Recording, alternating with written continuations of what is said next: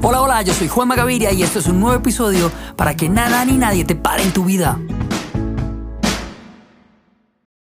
En el podcast del día de hoy, pues les quiero hablar de algo que fue para mí un reto hace unos años atrás, que, que es acerca de mi mayor éxito fue mi mayor fracaso. Es el título de una conferencia que monté antes de pandemia, donde tuve la oportunidad de explicar o de hablar de algo muy profundo de mi vida. Y es que después de haber regresado al país y tener que enfrentar de una manera muy dura el tema de tener que emprender para salir adelante porque en Colombia increíblemente me rechazaron más de 200 compañías, me sobrecalificaron empezando mis 30. Para el que no entienda qué es sobrecalificar, es que estas compañías dijeron que yo era muy, muy bueno, estaba muy calificado para los puestos que ellos esperaban. Y la verdad, pues si me devuelvo un par de años atrás, pues, tú empezando tus 30, llegar a un país donde las gerentes medios estaban en 40 y tú llegar con las capacidades y llegar con un historial de trabajo donde tú ibas a empezar a sacar estas personas, pues realmente creo que no voy a ser nada bueno para nadie en una organización. Pero bueno, al fin esto me llevó a emprender y la verdad terminé emprendiendo porque me tocó. Fue una obligación para no enloquecerme. Pero esto se los voy a dejar para un podcast siguiente donde les voy a contar todo ese tema.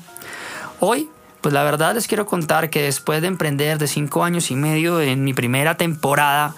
como empresario, mm, tuve una situación y fue que terminé comprando mi tranquilidad porque terminé asociado con personas que me hicieron muchísimo daño. Yo terminé trabajando para mis socios. Dentro de eso, pues como yo venía de afuera, de tener mucho tiempo en el extranjero, la gente con la que me rodeé se aprovechó muchísimo de mi soledad, de, la, de mi falta de contacto inclusive con mi familia. Y todo esto me llevó a prácticamente a acabarme. Terminé sumergido en el mundo del trabajo, queriendo responder, jaloneando escalamiento a una compañía, no una, sino que fueron tres, una de consultoría, con una que empezamos a hablar de marketing digital cuando nadie ni siquiera tenía el término, eh, y una de innovación, que fue algo de los grandes amores míos. Pero desde ahí realmente llegué a un punto donde todo cambió en mi interior, toda la gente que estaba cerca mía se retiró, incluyendo mi familia, realmente nadie me hablaba, porque sin querer queriendo toda esa realidad me llevó a llenarme de ira conmigo y con el mundo. Y desde ahí rechazando, desde mi cuerpo me engordé y me metí casi 20 kilos encima. Desde ahí prácticamente hice que todo mi ambiente fuera lo peor que podía tener un ser humano. Y esto fue tan duro porque me acuerdo que fue como mediados de agosto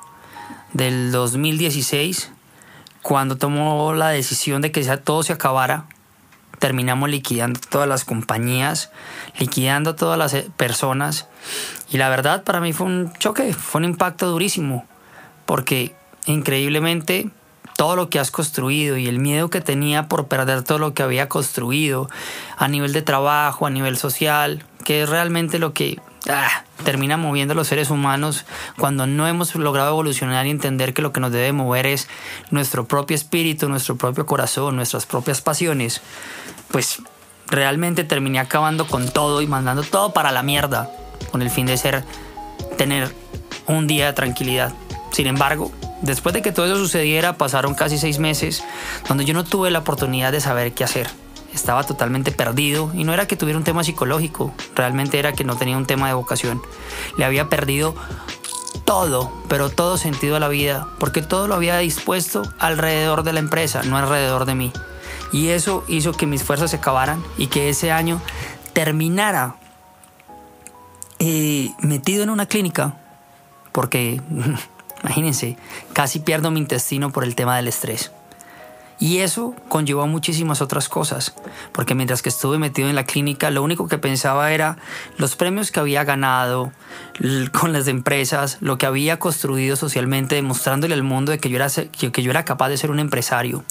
De todas esas empresas que me rechazaron todo lo que habíamos facturado y lo que les había hecho trabajar conmigo solamente por el digamos que por la simple excusa de que yo tenía que manejar mi ego porque no quería que me dejara o que me siguiera pisoteando una sociedad. La cuestión es de que esto hizo que perdiera totalmente sentido mi vida. Y al salir de la clínica, por cosas de la vida, terminé en Estados Unidos con mi familia. Mi papá sin entender mucho lo que me pasaba, me mandó para, esta, para, para Nueva York,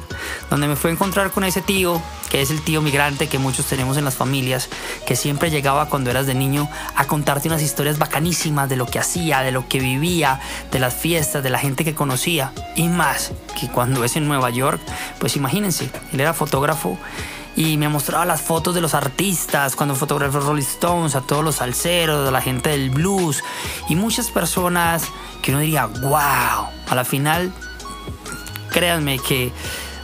tantos años después, mi tío siempre a través de sus historias me colocaron una vara muy alta en la vida, pero cuando llegué a estar con él en Nueva York, él lastimosamente se estaba recuperando de un derrame cerebral, había sido un poquito, fue bastante complicado y eso me tocó llevarlo a mí y acompañarlo a trabajar.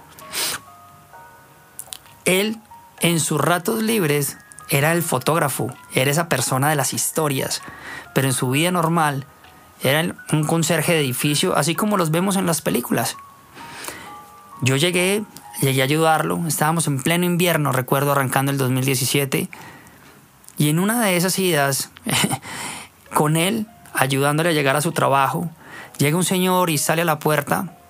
y había unas personas, unos homeless, esas personas que no tienen dónde vivir, no tienen un hogar y estaban acostados en la entrada del edificio con cartones. Esta persona le dijo a mi tío, por favor, écheles agua y que se muevan de ahí. Y mi tío me dice, oye Juancho, porfa, dame una mano. Y yo, hey, pero, ¿cómo así? Entonces el señor insistía que había que echarles agua para moverlos. Yo la verdad no fui capaz de hacerlo hasta que el tipo llegue y le dice a mi tío es o lo hace o lo hace. Y mi tío me dice, Juan, Juancho, como me dice de cariño, hazlo porfa, porque es que es mi trabajo, es mi estabilidad. A mí me tocó ir con el corazón partido, coger una manguera a las 7 de la mañana. Estábamos, había acabado de nevar la noche anterior ustedes no se imaginan lo que se siente prender una manguera de agua fría para tirársela a una persona para que se mueva solamente por el capricho de otro. Al yo hacer eso, créanme, tuve una cantidad de sentimientos encontrados porque la verdad creo que se me rompe el corazón cada vez que cuento esta historia porque se me devuelve la película muy duro. Solamente piensen esto. Ustedes qué, qué se siente ese chorro de agua fría cuando tú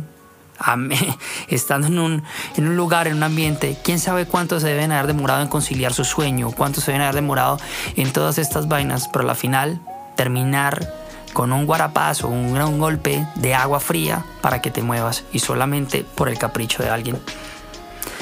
Esto para mí fue extremadamente duro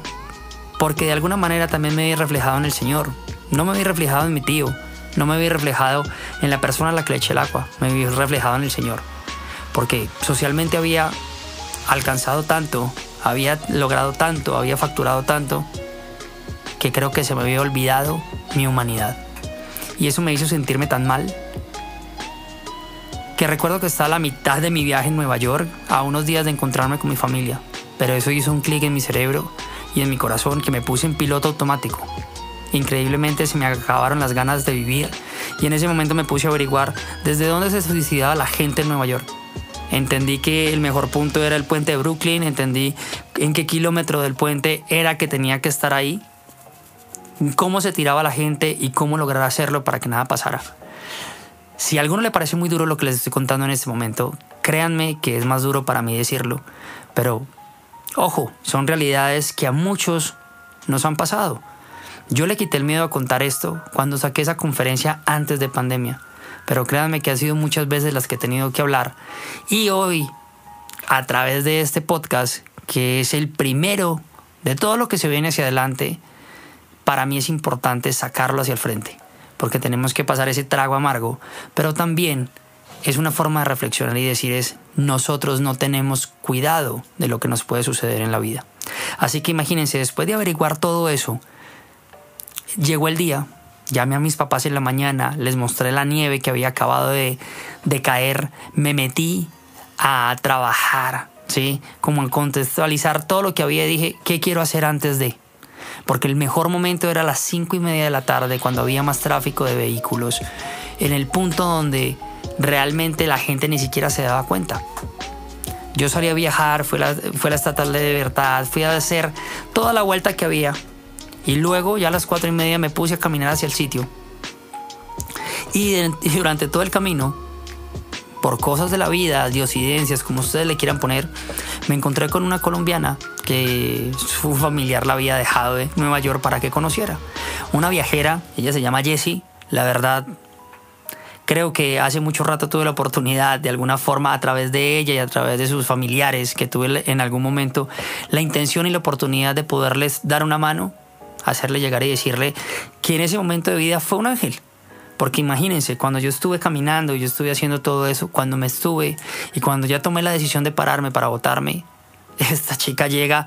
coge la espalda y me dice, oye Juancho, pilas, ven, que se le va a perder mucho al mundo, no hagas eso, eso está muy liso. Yo me, en ese momento, como que hubiera salido de un shock. La verdad me resigné y dije, ok, no pasa nada. Desde ahí, pues hasta el día de hoy entendí que la vida es otra y que realmente lo que tú crees que es el éxito en la vida, que es lo que nos han pintado,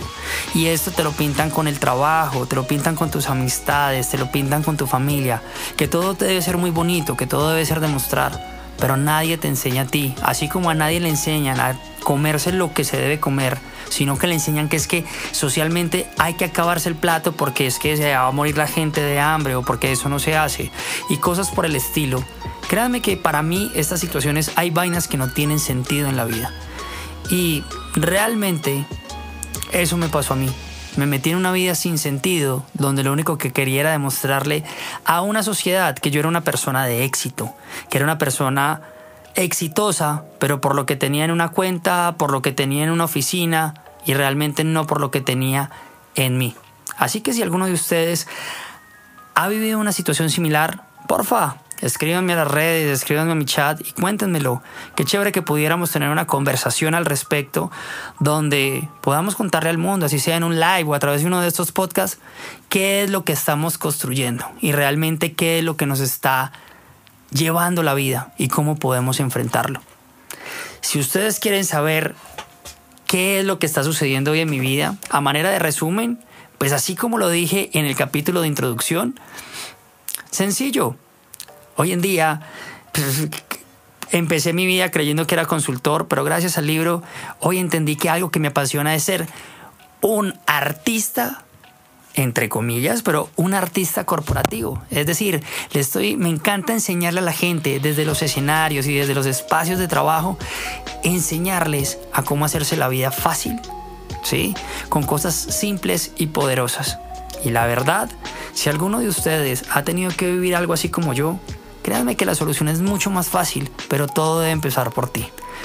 Así que, si este podcast les gustó, por favor déjenme un like Váyanse a las redes y háganme un comentario. Si has tenido que vivir algo así como yo, no dudes en consultarlo. El gran problema en mi vida fue que nadie estuvo dispuesto y disponible para mí para darme un consejo de vida. Y la situación es que, créanme, en ese momento fue muy valioso. Y por ende, hasta el día de hoy, créanme, invierto muchísimo tiempo, muchísimo, muchísimo en poder apoyar a las personas para que puedan poner su vida en una orientación que realmente les permita ser útiles a la sociedad, pero disfrutándose a sí mismos y encontrando el éxito, no en sus bolsillos, sino en el calor de su corazón. Nos vemos en el próximo.